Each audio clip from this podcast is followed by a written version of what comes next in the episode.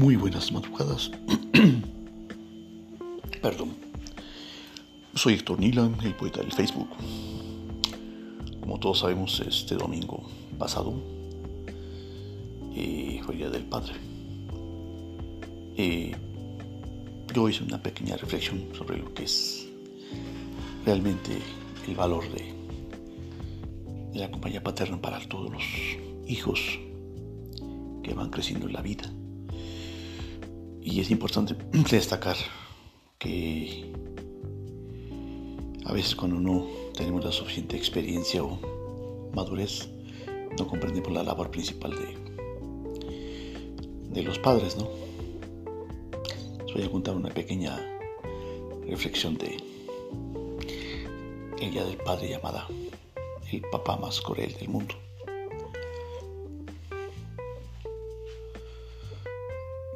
Cuando yo nací, no entendía por qué mi padre me cuidaba en exceso. Sentía yo que sus mimos y sus abrazos eran demasiado para mí. Quizás dada mi nueva vida no comprendía por qué una persona como él me apapachaba tanto.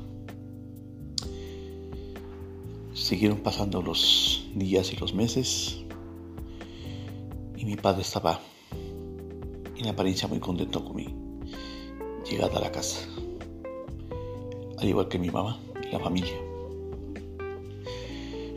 Finalmente seguí yo en este paso por la vida creciendo y sentía yo muy exagerado los cuidados de mi padre.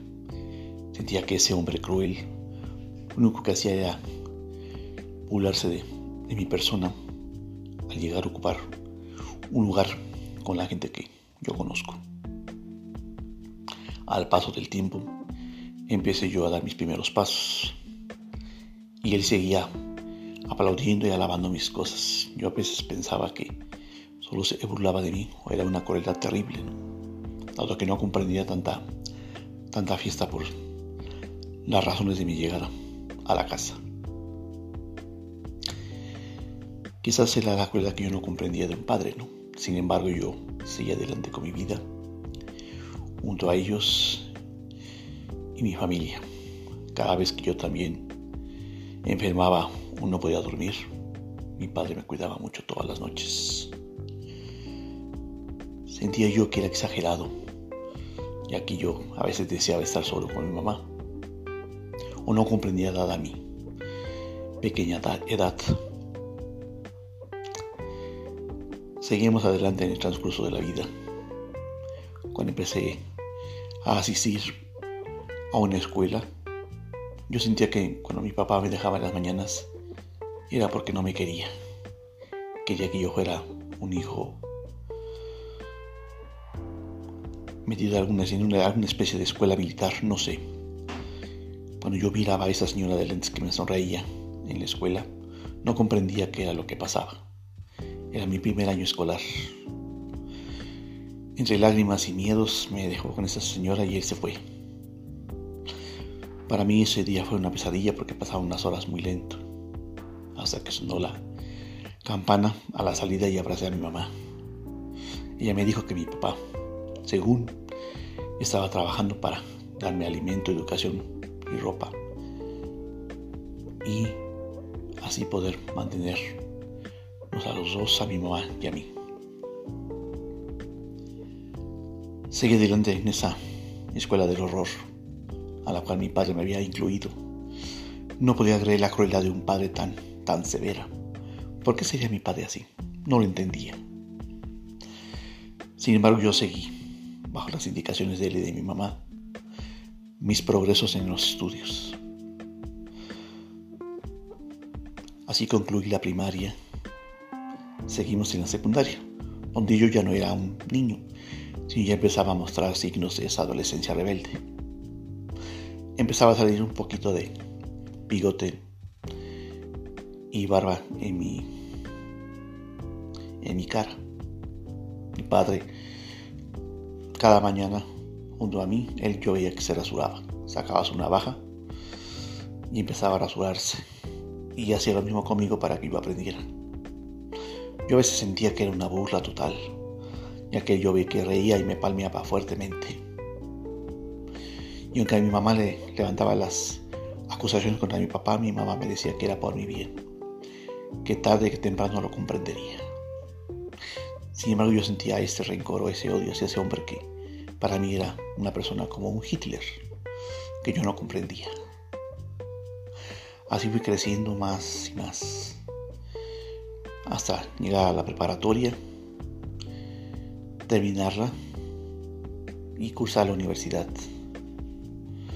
Oh Dios, qué suplicio. Ante todo eso también mi papá me daba otras obligaciones.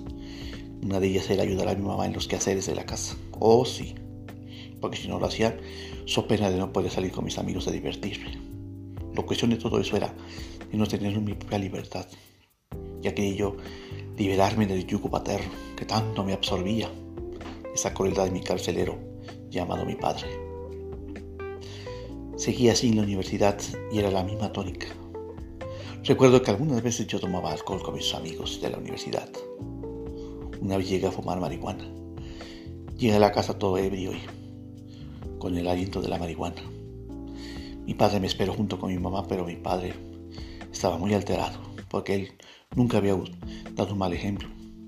Entonces, cuando empezamos a discutir él y yo, de pronto él se cayó y me dijo que debería yo de, él de comprender que yo ya no era un niño, sino que ya era un hombre en proceso de ir madurando poco a poco y que él debería de entender que habría unos descalabros en la vida.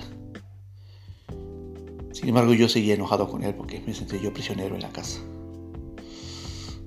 Arrastras me llevó a mi recámara y me acostó.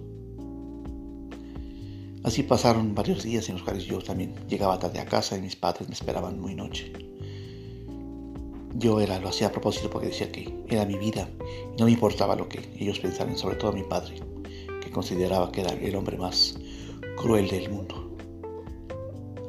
Finalmente terminé mi universidad. En la casa todos celebraron mi término de la carrera, me abrazaban y reían contentos. En eso llegó mi padre, serio y enérgico. Me dio algo que para él era muy importante, su navaja de rasurar. Me platicaba que esa navaja de rasurar se le había dado mi abuelo cuando él también era joven y terminó de estudiar su, su universidad y que él creía ya necesario que yo tuviera el legado de la familia. Me abrazó y mi madre al vernos abrazados no dejaba de orar, inconsolable. Yo aún así dije, seguir adelante con mi rebeldía hacia mi padre, que era un hombre cruel y despiadado. La vida siguió su curso y yo seguí cambiando la, la forma de vida, seguí creciendo. Un día llegué ante ellos y les comuniqué que me había salido una oferta de trabajo lejos de casa. Mis padres se conmovieron porque sabían que yo ya no estaría con ellos. Mas mi padre con su voz ronca y fuerte me dijo, si es por tu bien, hijo, está bien.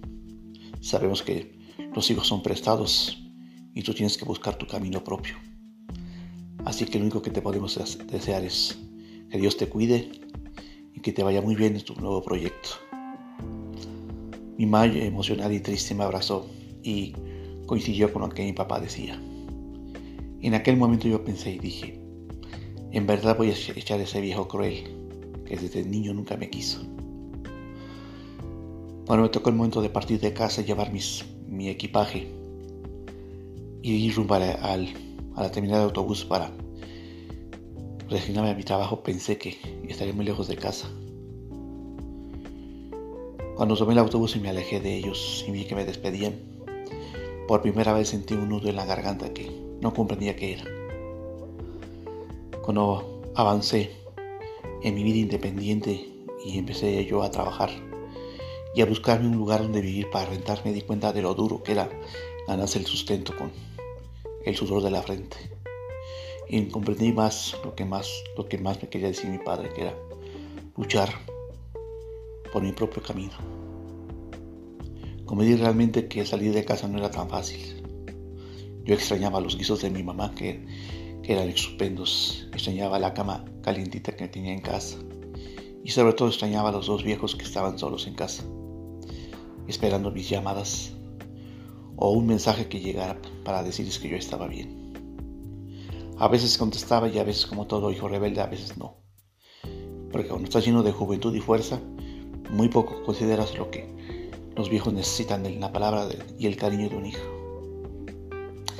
Sin embargo, sigue adelante con mis proyectos y obvio que en esa soledad y en ese camino de la vida encontré a esa mujer que sería la mujer de mi vida.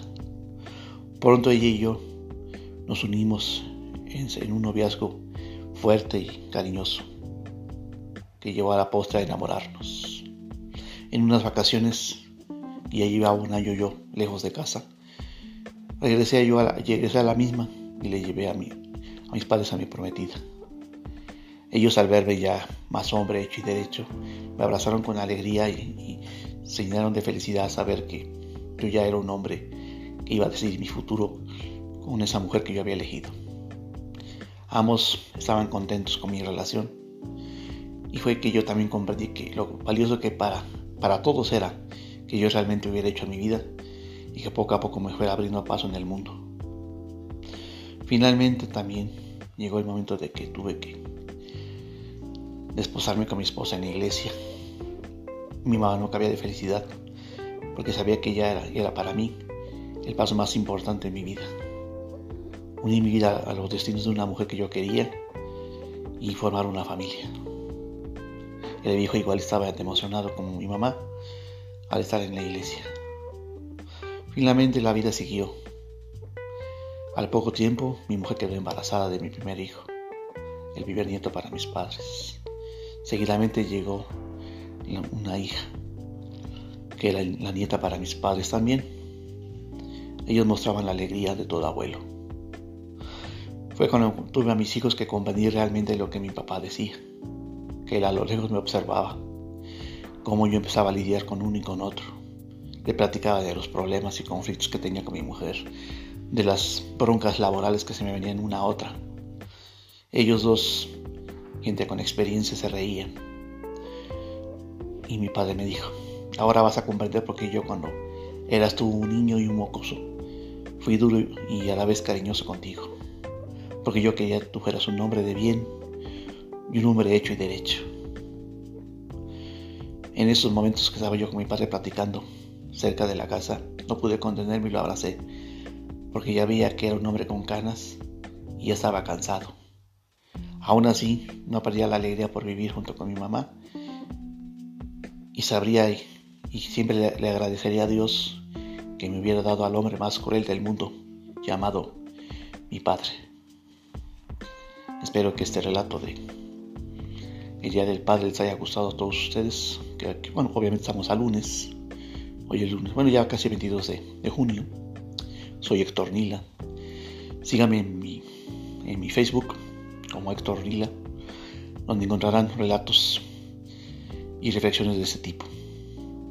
Donde yo cada vez haré relatos de terror, reflexiones de la familia, y de diversos tipos para que ustedes puedan oírme en estos podcasts que comparto en Spotify. Soy Héctor Nila Dorantes, les mando un fuerte abrazo y espero les haya gustado este relato del, del papá más cruel del mundo.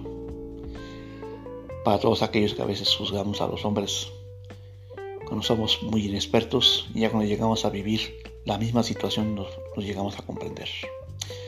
Les mando un fuerte abrazo a mis seis radioescuchas y no dejen de verme en Spotify.